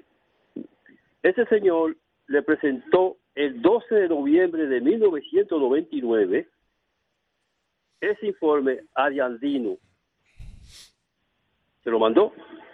Pues Danilo, Dan- nunca le contestó. Se lo mandan al presidente Lionel. Lionel le cedió una entrevista a las 8 de la noche de un día cualquiera del, del 1999. Allí se presentaron todos los arquitectos, inclusive Héctor Morillo, que se murió, y Wilco murió.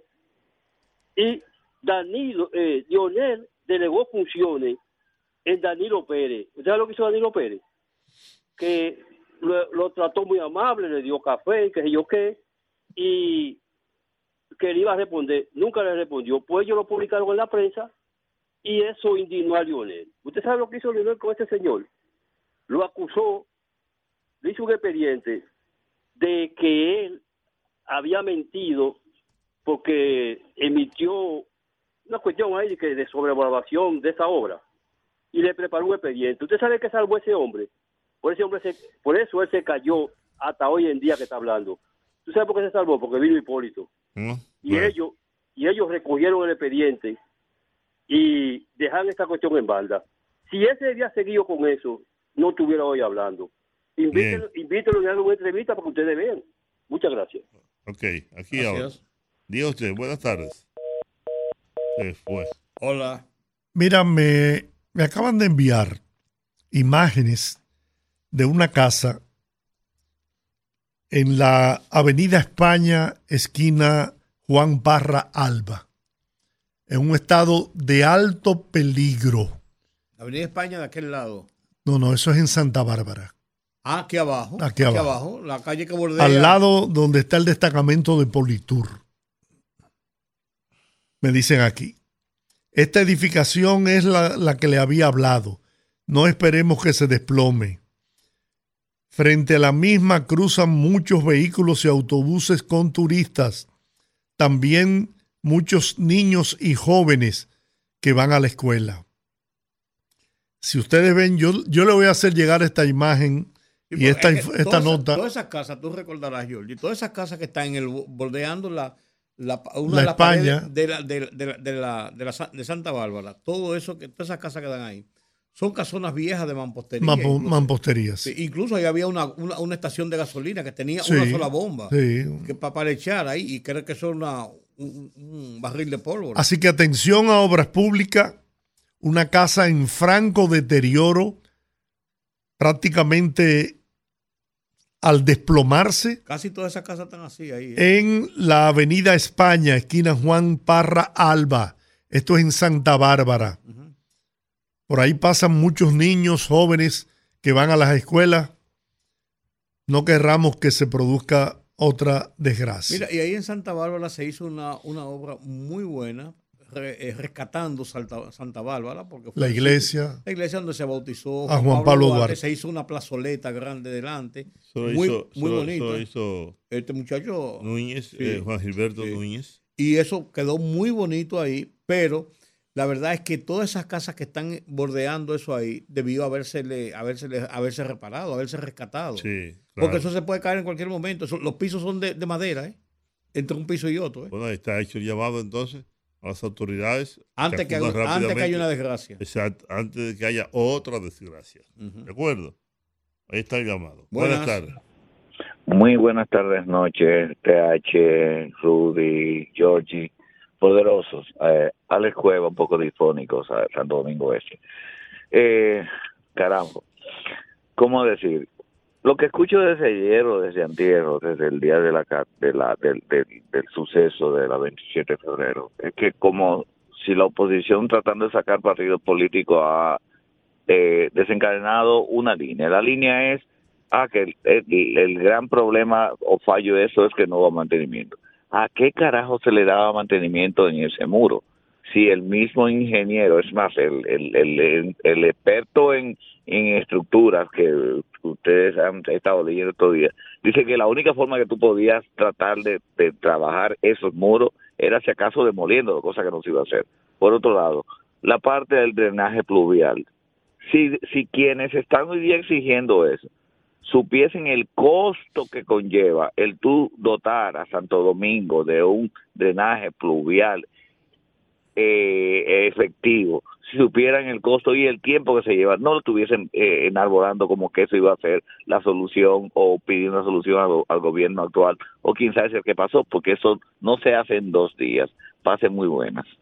Bien, bueno. Entonces, eh, las 6 con 35 minutos. Hay que hacer una pausa. Hay que hacer una pausa. Regresamos y seguimos conversando con la gente tras la pausa. Bueno, estamos de regreso, mis amigos.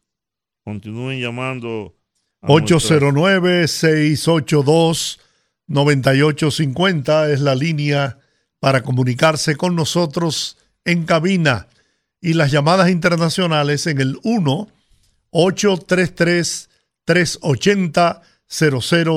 1-833-380-0062. ¿Qué va a pasar? ¿Con qué? ¿Qué va a pasar en este país? ¿Qué vamos a hacer? Sí, buenas ¿Con tardes. Buenas noches ya prácticamente, Juan TH. Buenas noches.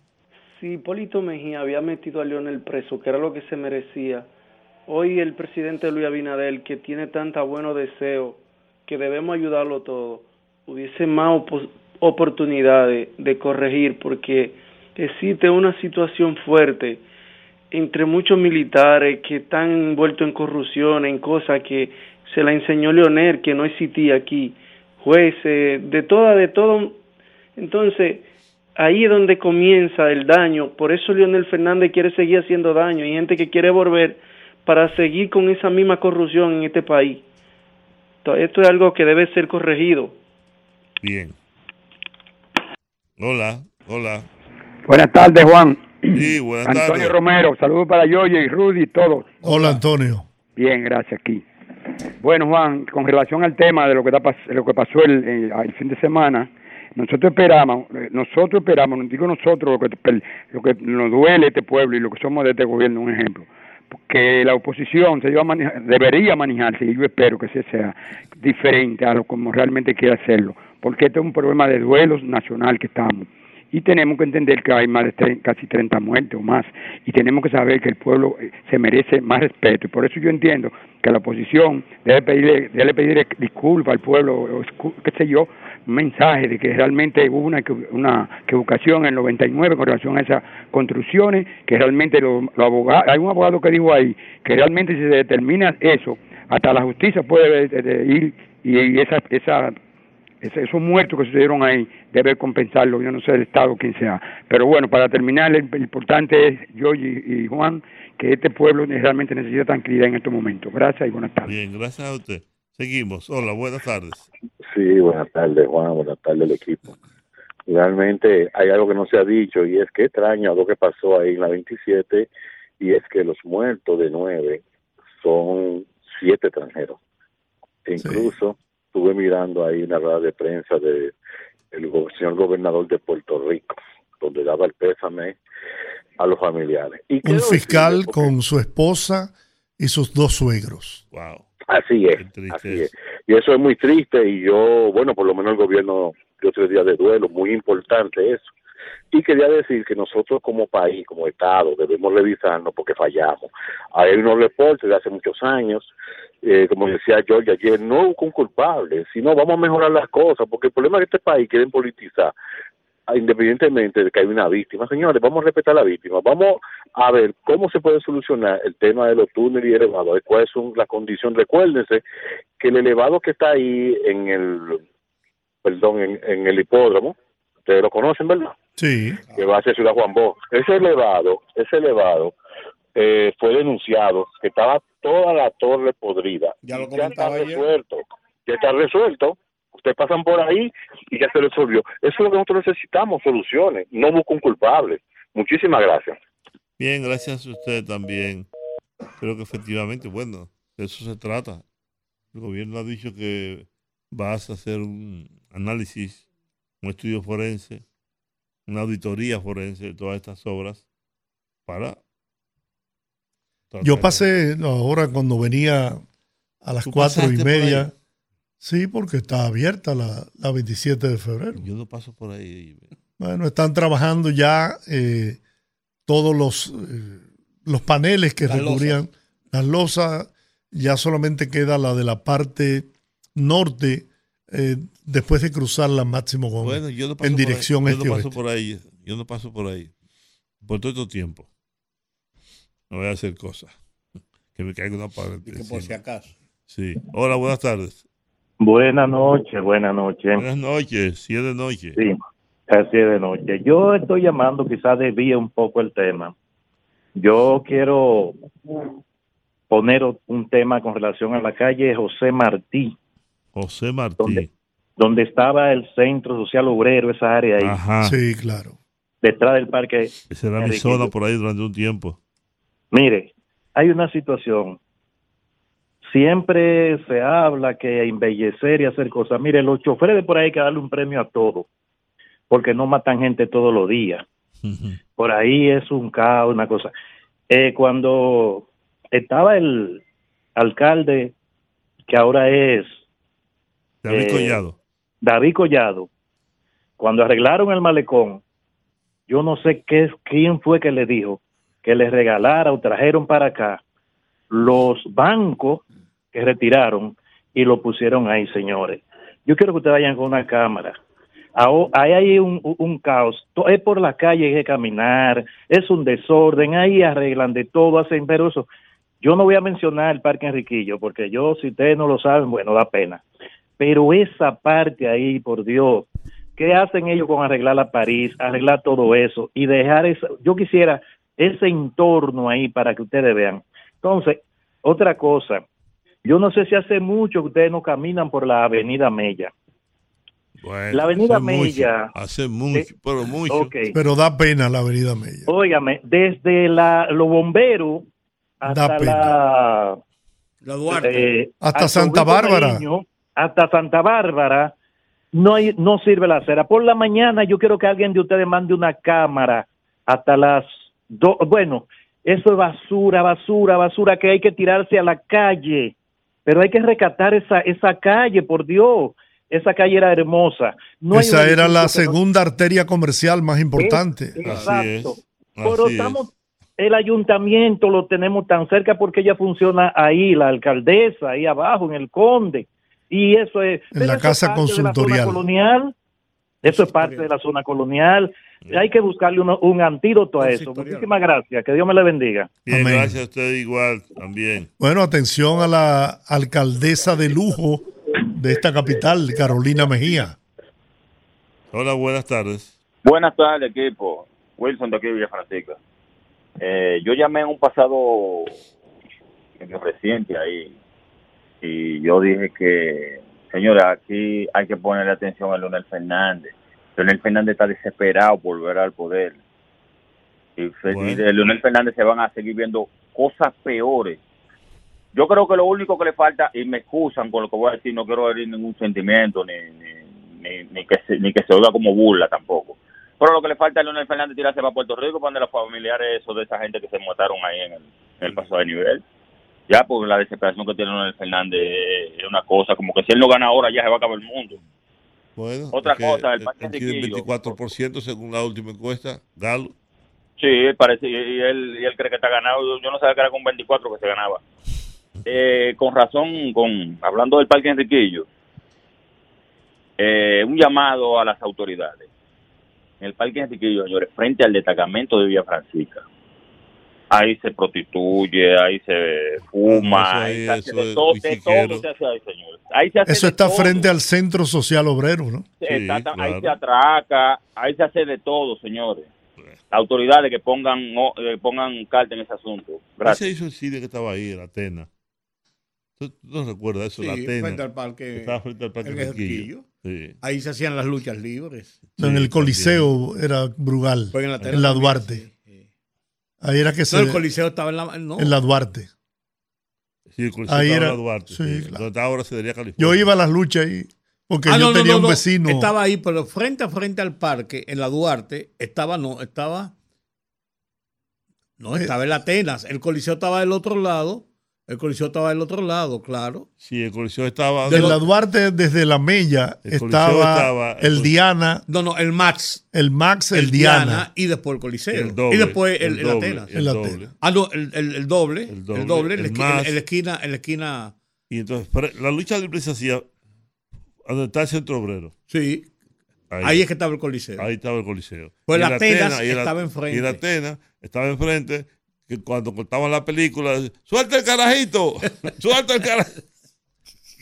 Que era, que era con sillas de. con Ah. banco de, de- de metal. Y el Coliseo Brugal tenía una parte que estaba techada Sí. y otra parte que no estaba techada. Al aire libre. A- Al aire libre. Ahí luchaba Relámpago, que era un hijo de un barbero, Relámpago Hernández. Guzmán, No, que Relámpago tenía una barbería. abajo. Ajá. No, Relámpago No, no. Relámpago Hernández. No, no, Relámpago fue allá abajo. Relámpago Hernández. ¿Qué tiempo es? El Apolo, Apolo Dominicano también luchaba ahí. Bueno, Y el campeón de la bolita del mundo. No, no, allá- ya esa es la abajo. nueva etapa. Allá abajo en el, en el, en el Eugenio María de Oz. Eugenio Mar- Todos los caminos conducen.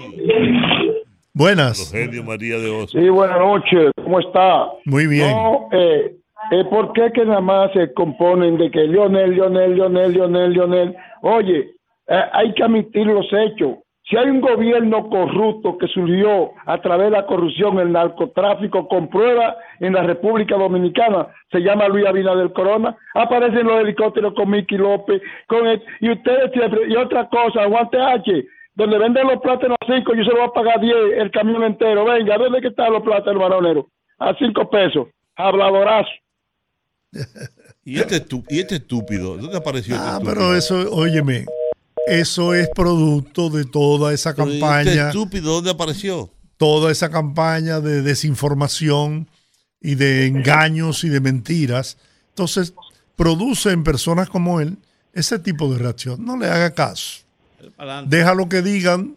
Precisamente este programa permite esos excesos. Está bien, pero la, la estupidez debe tener un límite. Bueno. Buenas Sí, tardes. buenas noches. Buenas tardes. Buenas noches. Sí, buenas tardes, noche. Sí, Sí. sí, sí. Poderosos. Hola. Mire, una solución para el problema del drenaje de la Máximo Gómez pudiera ser la construcción de varios tanques de tormenta ahí en, en, el, en el Estadio Olímpico, que hay bastante espacio.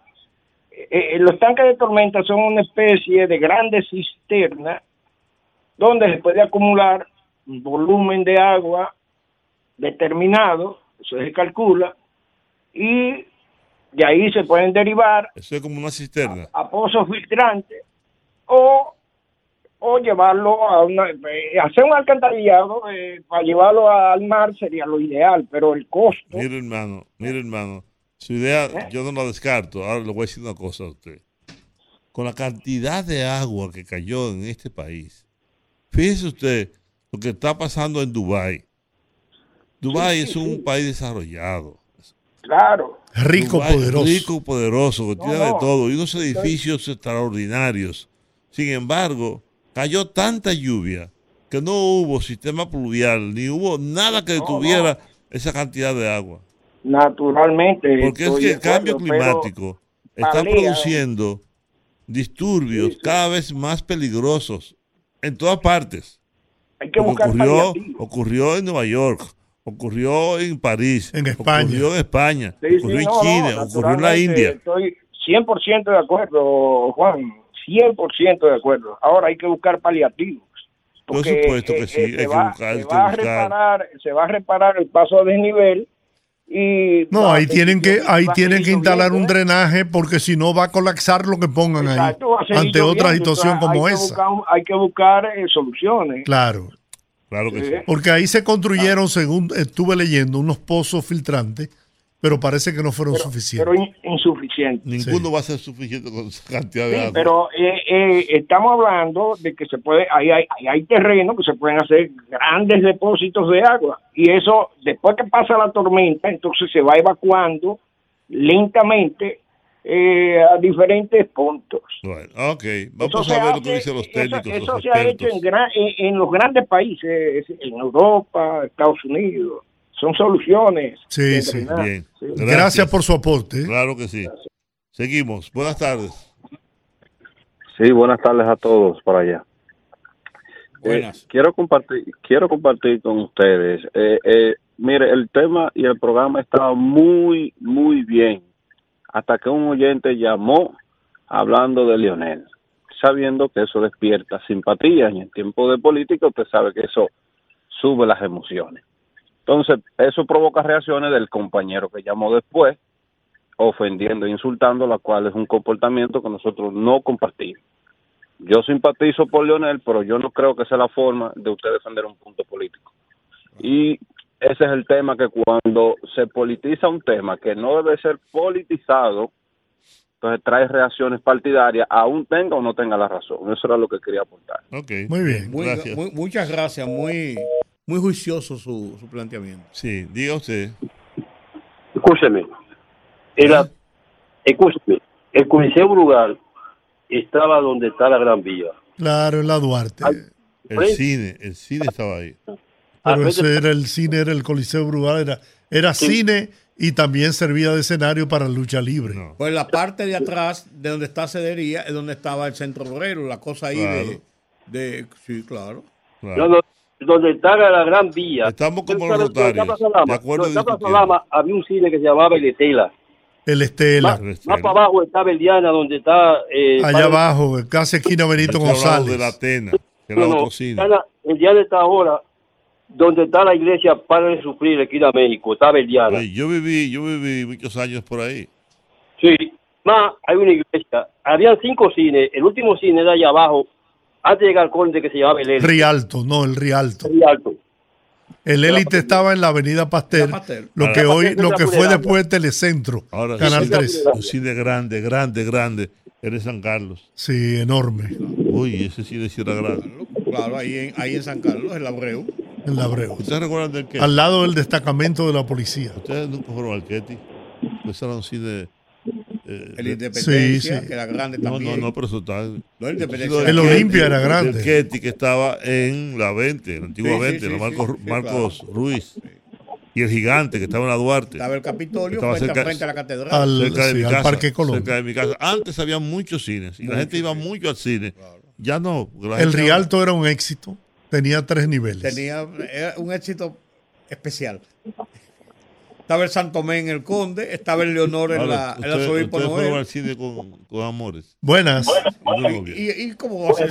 Ese era el Buenas. Georgie, Sí.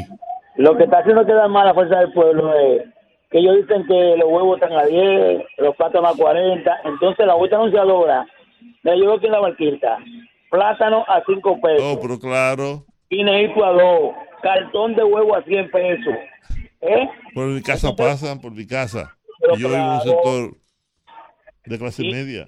Y, pasan todo- voceando ahí que, que hasta me molestan.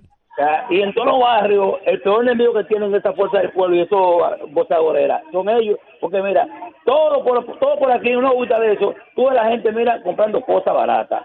Y ellos que está el patrón a 40, que está el huevo a 10 pesos. Mentira de ellos. Ellos quieren volver para pa traquete para otra vez. No Muy bien. poder. Bien. Gracias. ¿Usted qué dice? Hola, buenas. Buenas. Sí, Juan, diga. y entonces, ¿cómo tú estás? Yo estoy vivo, suelto y sin expediente aún. voy a opinar, ahí no llamo, pero voy a opinar sobre el asunto del drenaje. Yo te mandé algo. no Oh, si José. ¿cómo tú estás? Bien, no sé si tú lo viste. te No sabía que eras tú. Ok, hay dos problemitas, Juan, con el drenaje. Primero, no este gobierno, ningún político que haya asistido le gusta hacer trabajo que no se vean. Y ese es el, handicap de los drenajes de este país. Como son cosas que no se ven, los políticos no les gusta hacerlo. Y segundo, como te mandé decir, resolver, según los estudios que se han hecho, resolver el problema de drenaje cuesta 34 mil millones de pesos, 612, 612 millones de dólares. Ese es el problema de los drenajes de este país. O sea que nos quedan muchos muchos años todavía por resolver el problema. Ahora tú como bien. arquitecto, ¿qué dices sobre lo que ocurrió? Eh, fallo, fallo estructural, fallo estructural. Si tú notas, los otros eh, pasos de niveles no tienen problema porque se, se arriestaron con las vigas esas de, que Los que construyó de Brecht. Exactamente. Lo que construyó debe, eso nunca va a haber problema. Eso no hay que hacer ningún estudio forense ni nada de esa vaina. Ahora eso se de que se hizo. Eso se habló mucho. Fue a los siete meses que tuvo la falla, la primera falla. ¿Tú me estás entendiendo? Lo- a los siete meses tuvo la primera falla. No son 20 años. A los siete meses tuvo la primera falla. Es un fallo est- estructural, claro. Simplemente, ¿tú me estás entendiendo? Muy bien. Y espero que la torre que tú estás construyendo no tenga esos fallos estructurales. No, eso, eso, eso lo- el nivel lo supervisa hasta 5, eh, eh, jaque, le faltan 5 centímetros a eso. Oye, 5 centímetros, 2 pulgadas. Yo que yo lo arreglo, está bien. O sea que tiene que caerse mucha torre, oíste, primero. Oíste, o sea, para que sea la mía. Bien. Bueno, señores, Ok. terminamos. Doña Elsa. Terminamos Ok, por hoy, se nos acabó el tiempo. Bueno, hay una llamada, vamos a tomarla. Buenas. Sa, se fue. Bueno, hasta mañana, Dios le bendiga. Rumba 98.5, una emisora RCC Media.